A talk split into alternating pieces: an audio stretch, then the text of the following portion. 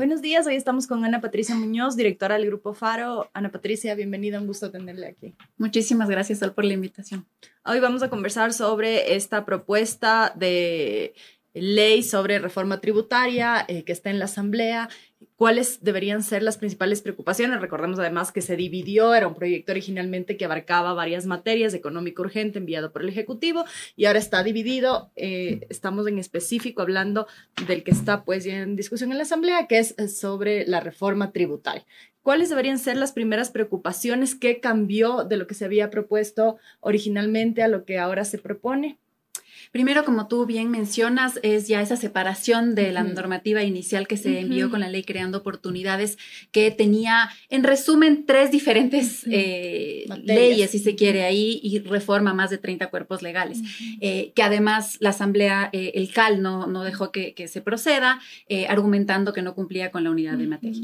En fin, ahora se envía esta que sí se refiere en su gran mayoría a temas tributarios, Hubo ciertas secciones que se referían, por ejemplo, a la industria hidrocarburífera que se sacó en el informe para primer debate y como sabes, hoy es el informe ya para segundo debate. Entonces, ese es en el contexto en que estamos. Creo que es importante mencionar que eh, los problemas económicos del Ecuador no se han ido.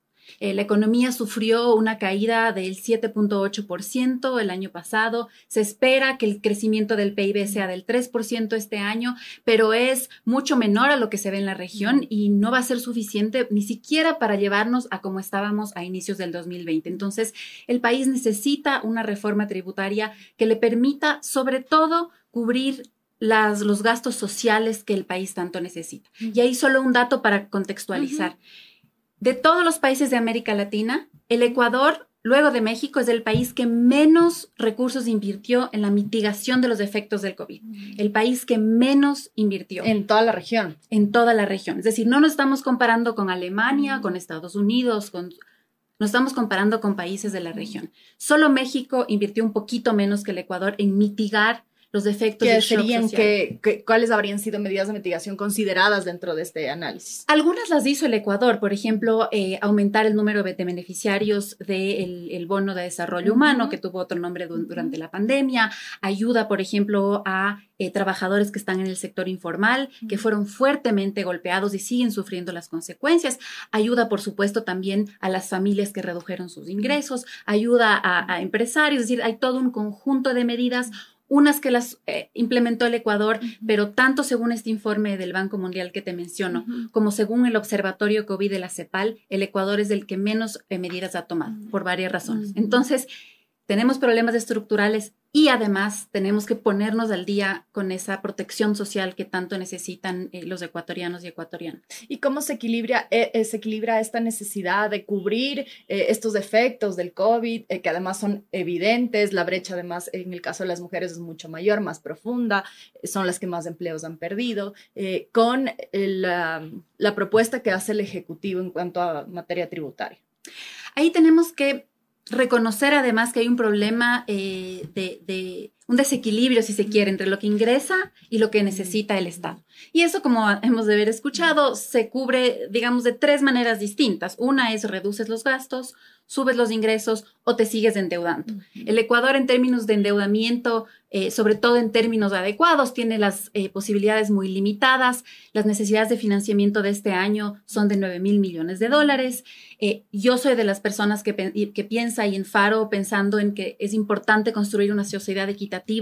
Creemos que la reducción del gasto tiene sus límites también. de hecho, creo que hay que apuntalar gastos sobre todo en educación y en salud. Es decir, hasta un punto como precisión, hasta un punto se puede despedir, desvincular o como quieran llamar a funcionarios públicos con este discurso que ha sido repetido, que incluso en campaña fue muy repetido, de reducir el tamaño del Estado, pero también estos efectos se pueden eh, convertir en un boomerang, si es que vemos cuando en el registro civil ciertas cosas que por ejemplo, ya funcionaban mecánicamente y se empieza a despedir de empleados, entonces se vuelve un caos, los pasaportes no llegan, las cédulas no se pueden sacar. Es decir, es importante, por un lado, sí considerar el tamaño del Estado, la eficiencia, pero tampoco se puede despedir, eh, como bien mencionabas, a gente, eh, médicos que además también han sido despedidos. Por ejemplo, eh, ha habido señalamientos de médicos que durante la pandemia, por la ley humanitaria, además no podrían haber sido despedidos y sin embargo lo fueron. Hay varias acciones de protección interpuestas, de hecho, pero con este contexto un poco para decir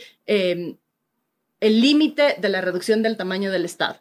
Hasta un punto se puede reducir, la cantidad de gente, los, eh, los despidos, etcétera, y después ya no. Entonces hay que solventar eso. Entonces hay que incrementar los ingresos. Esa es la conclusión lógica, digamos, ¿no es cierto? Y, en efecto, eh, la, misma eh, proforma presupuestaria para el 2022, si bien hay un incremento en el presupuesto de educación, si es que lo comparamos con lo que había en el presupuesto del 2020, eh, se reducen más de 500 millones de dólares. Entonces, estamos incluso menos de lo que estábamos hace dos años eh, y, entonces tenemos que lograr incrementar los ingresos. Y eso nos lleva a la discusión ya de la reforma tributaria, que creemos que es necesaria, que hay que hacerla con conciencia y que a nadie le gusta. A mí me gustaría sentarme aquí y decir, no se suben impuestos, no se incremente la recaudación, corríjase eh, los problemas sociales de otra manera. No le vemos nosotros alternativa, sobre todo una sociedad altamente inequitativa. En el Ecuador el 1% de la población más rico acapara o tiene el 90% del patrimonio del país. El 1%, es decir, si tenemos 100 personas, una persona tiene el 90% del, del, patrimonio. Eh, esa es la sociedad en la que vivimos. Y esa sociedad eh, no es la que queremos para, para nosotros ni para las futuras generaciones. Entonces, ahí hay que intervenir y tener una reforma fiscal eh, saludable. ¿Cuáles son estas consideraciones más importantes que está contemplando el proyecto, tanto las que podrían generar preocupación como las que ven ustedes con, optimismo, digamos? Sí, nosotros hicimos un análisis separando en esos tres bloques, ¿no? Hay muchísimos temas que topa la reforma eh, que, a, los que no, nos hemos eh, pronunciado, pero justamente refiriéndonos a la alta concentración de riqueza y a la necesidad de, eh, en este proceso de crisis que aún vivimos, lograr cubrir ese, esa, esa, brecha, eh, el impuesto al patrimonio temporal nos parece positivo, tanto para las familias como para las empresas. Para las empresas, eh, inicialmente la propuesta con más de 5 millones en patrimonio y para las familias con más de un millón de dólares por persona. Eh, el patrimonio, además, Sol, es los activos menos los pasivos. Entonces, eso quiere decir que ya se netea o se elimina cualquier deuda que se pueda tener y de lo que se queda se contribuye y se contribuye además temporalmente. Aquí es importante mencionar eh, que, incluso el FMI, que incluso eh, las, las eh, analistas de, incluso de Wall Street, han mencionado la necesidad, lo que ellos lo han llamado el impuesto de la solidaridad. Entonces, este impuesto a quienes más tienen para solventar el momento dramático en el que estamos. Entonces, ese es un aspecto positivo que nosotros creemos que no es fácil, pero que, es necesario. Y ahí ha habido también este choque, ha habido sectores empresariales que cuestionan eh, esta medida porque dicen que se está tocando pues el trabajo de la vida, de toda la vida de, las personas, lo que va a quedar para los hijos, etcétera. Pero es necesario, eh, si es que no fuera esta medida, ¿qué otra medida podría ser? ¿Habría otra alternativa si es que no era esto? Creo que esa es la pregunta clave básica, ¿no es cierto? Entonces, si no es esto, ¿con qué compenso? y, la, y la respuesta para mí no es compense reduciendo el gasto. Ya hemos hablado de eso al inicio. Entonces, tiene que haber una medida que permita recaudar un poco más, porque además del Ecuador, en términos de recaudación, está menor a la media, nuevamente, no de los países de la OCDE o de los países europeos, está mm, debajo de la media de los países en América Latina. Es decir, no está logrando recaudar eh, la cantidad de impuestos que debe por evasión, por qué razones. Y por el sistema también que tenemos. Eh, de hecho, desde Faro hemos hecho eh, publicaciones, me parece que tenemos cuatro sobre lo que se llaman gastos tributarios, que es lo que deja de percibir el gobierno por exoneraciones, deducciones, exenciones. Mm. Eh, y esto en América Latina, según la CEPAL, es alrededor de 3.7 puntos del PIB. En el Ecuador es 5.6% del PIB. Entonces, Eh, y nosotros hemos tratado de ver a quién beneficia. Esa es la gran pregunta, ¿no es cierto? estos sistemas de deducciones, de exoneraciones, no son malos per se si cumplen su objetivo. ¿Que en un ejemplo es qué, por ejemplo? Por ejemplo, eh, exonerar del IVA a bienes básicos. Esa es una medida que beneficia a las familias que menos tienen. Eso no se debe topar.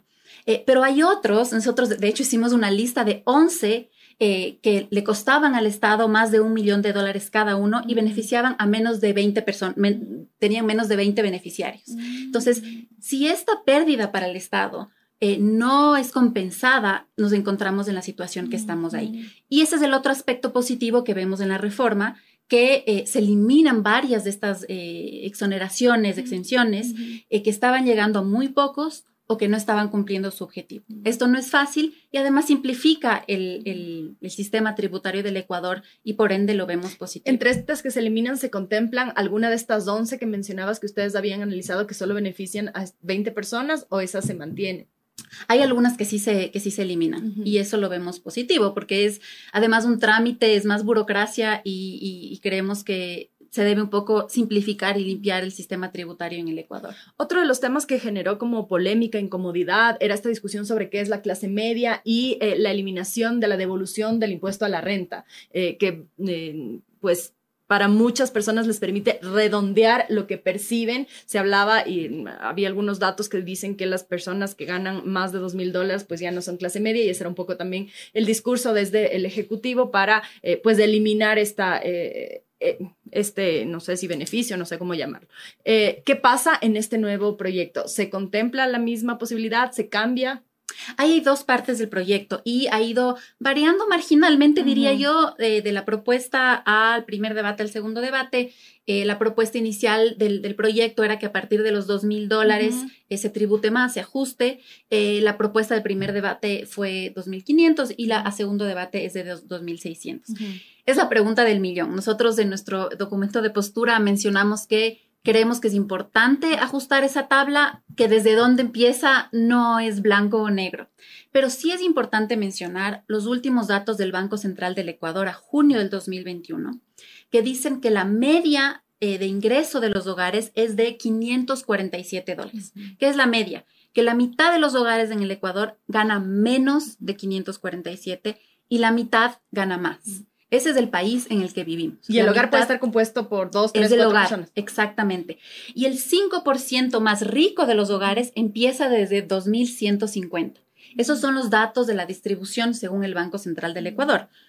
No con esto quiero decir que esto nos da la varita mágica para decir, empecemos desde, desde este punto, pero tenemos que reconocer que en el Ecuador la gran mayoría gana menos de esto y lo que tenemos que concentrarnos es que esa recaudación extra vaya a esas familias. Creo que eso es muy importante. Y ahí yo entiendo, Sol, perfectamente que eh, las personas digan, a ver, siempre somos los mismos los que contribuimos, ¿no es cierto? Quienes están en relación de dependencia y les retienen y no tienes nada más que hacer. ¿Y a dónde va eso? A la corrupción y de acuerdo, pero también nos tenemos que preguntar en qué sociedad queremos vivir. Y queremos una sociedad en que se use esos recursos de manera transparente, eficiente, pero que piense en esa alta desigualdad que vivimos hoy en día. Eh, en ese sentido, entonces, eh, queda más o menos similar, es decir, se eliminaría eh, la devolución del impuesto a la renta para las personas que ganen más de 2.600 dólares.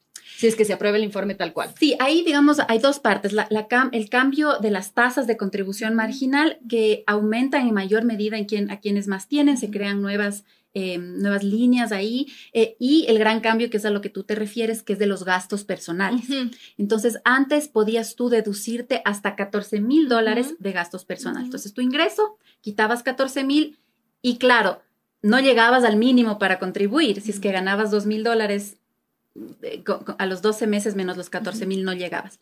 Ahora eso se cambia por un crédito tributario y sí se reduce y la fórmula eh, es hecha de tal manera que sí contribuirías eh, algo de lo que no contribuías nada antes. Entonces, sí se queda, incluso con el informe a segundo debate, ese cambio de pensar de, manera distinta a los gastos personales. Que igual es proporcional, ¿no? Esta contribución entre ciento y algo hasta ciento y algo más, eh, según el nivel de ingreso. Exactamente. Entonces, eh, hasta los 2.600 dólares, según el informe a segundo debate, tú puedes em, registrar gastos personales por hasta 10.000 dólares. Todo es hecho con fórmulas según la canasta básica, pero a la cifra de hoy. y de esos 10 mil puedes rebajar lo que te correspondería pagar por 10% multiplicado por el máximo hasta los 2.600 y de a partir de 2.600 solo puedes disminuir en un 5% de eso. Entonces, en definitiva, si es que ganas menos de 2.600, puedes todavía reducir 500 dólares de lo que te tocaría pagar. Es una forma distinta de pensar, todavía está ahí, pero definitivamente se reduce este beneficio si se quiere. Eh, desde, desde otro punto de vista, eh, ya más bien desde las empresas que se han cuestionado también sobre algunos puntos de la reforma tributaria, ¿cuáles son las que más les preocupan y cómo ven ustedes estas? Bueno, ahí el impuesto al patrimonio, que es temporal por dos años, em, efectivamente va a llegar a las empresas que tienen mayor patrimonio. Eh, y ahí, según los datos eh, del, que nosotros hemos visto en el, en la superintendencia de compañías, eh, son más o menos 1.900 empresas. De todas las que hay en el Ecuador, 1.900 son las que tendrían que tributar. ¿Qué es qué porcentaje del total? Eh, no lo tengo exactamente, sí, aquí lo tengo, son 2.6%. 2.6% de las empresas que declararon en el 2020 eh, corresponden a esas que tienen este patrimonio. Y ahí nuevamente, ¿no es cierto? Yo, yo entiendo a, las empresas responsables, que son quienes contribuyen y que dicen siempre pagamos y que dicen siempre los mismos. Y, y, y, no es mentira, ¿no? No es mentira. Pero ahí eh, es una medida paralela que habría que, implementar de evitar la ilusión, la evasión eh, y asegurarse que todos contribuyan, ¿no? Pero para mí lo uno no excluye lo otro. Y justo allá iba también, porque otro de los cuestionamientos que se ha hecho desde que, se, bueno, se hace siempre, pero cada vez que hay estas discusiones regresa, es, como, es este de cobren impuestos a los que deben, a los mayores deudores. Eh, ¿Hay algún mecanismo que esté contemplado para mejorar ese sistema dentro de la propuesta de ley? Sanciones más duras, no sé, ¿hay algo en específico con respecto a las personas, empresas eh, que tienen grandes deudas y que pasan los años y ahí siguen? En la ley se establecen sanciones para quienes evadan los impuestos que se están generando en la ley. Entonces, si no declaraste tu patrimonio o si es que declaraste menos, eh, dependiendo de, la, magnitud del error, se sanciona con el doble del impuesto o 20% más del impuesto. En términos de mejorar la recaudación o, eliminar la evasión fiscal, eh, más bien entiendo han sido medidas administrativas que el gobierno los ha anunciado. Todavía falta muchísimo por hacer. Eh, se ha creado, entiendo yo, en el SRI la sección de grandes contribuyentes para, eh, para recaudar más. Y ahí yo creo que seriamente hay que tomarse em, muy en cuenta tanto en personas naturales como en empresas, quienes están encontrando la forma, ni siquiera digamos de evadir, pero sí de eludir, eh, y esa es una responsabilidad gigante. Pero mientras llegamos a eso, de todas formas hay que tomar correctivos, no es suficiente, lastimosamente. Eh, ¿Qué es lo que se espera con estas reformas? ¿Qué, qué deberíamos esperar eh, en el debate? Digamos, se aprueben o no se aprueben en algún momento. Eh, va a haber los efectos de estas reformas en este momento. ¿Qué es lo que se debería esperar sobre la economía? ¿Qué efecto tendría si esto se aprueba? Si esto se aprueba, se espera en, dos años recaudar 1.900 millones de dólares. Nuevamente, para mí la prioridad sería eh, del presupuesto, por ejemplo, educación que se propuso para el, 2022, ojalá se pudiera incrementar. Eh, se esperaría que los organismos multilaterales también apoyen con más financiamientos, se daría una señal. Eh, pero para mí es muy importante que reconozcamos los problemas graves que vivimos. Tú mencionaste solo el problema de la salud de forma anecdótica, pero que se vuelve ya una regla, que no haya insumos, que no, que no se puedan realizar operaciones urgentes. Esto es lo que hay estamos... paracetamol, no hay gasas, no hay alcohol. Y es, es algo que, claro, uno oye en las noticias, ve en el, pero hasta que no lo ves cerca, no ves el drama que significa. Es decir, lo básico que una sociedad quiere es que alguien pueda tener paracetamol en, eh, en el sistema de salud, que además es al que se contribuye y se contribuye de manera importante. Porque ahí regresamos a la incomodidad, incomodidad que hablábamos hace un momento. La gente dice, ok, tal vez yo quiero, bueno, voy a contribuir lo que me digan que contribuya siempre y cuando el rato que voy a acceder a la salud, pues esté garantizado el acceso a la salud, siempre y cuando eh, mis hijos vayan em, al sistema de educación pública, pues eh, sea un sistema de calidad. Y cuando eso no pasa, entonces empiezan estas molestias de eh, sentir que lo que entregas no se devuelve.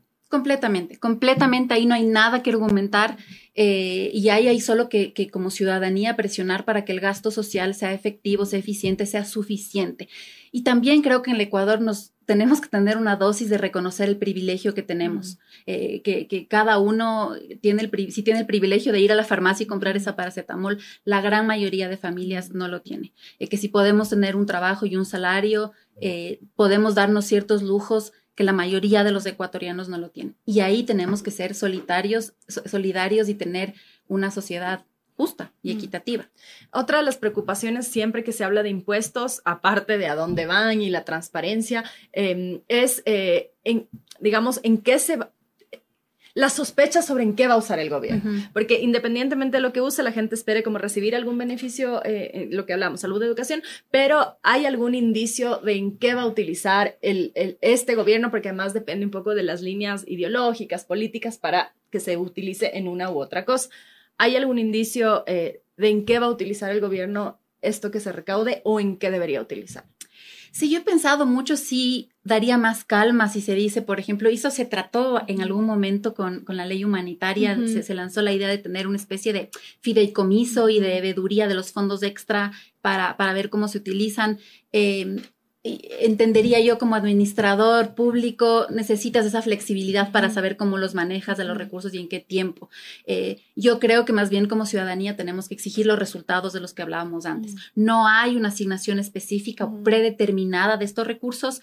Eh, que, se podría discutir y al mismo tiempo las acciones, las, las, em, los insumos, digamos, o los ingresos que están ya predeterminados para el gasto también causan ciertos problemas luego en la ejecución. Entonces, no es fácil la solución, pero eh, yo esperaría que la mayoría de estos sí se concentre en el gasto social que tanto necesita el Ecuador. Y ahí, uno de los aspectos en los que nosotros no estamos de acuerdo, por ejemplo, es la eliminación del impuesto a la herencia. Ahí creemos que si bien la recaudación no es muy alta, 35 millones me parece, son fondos que el Ecuador necesita. Hablamos del sistema al menos.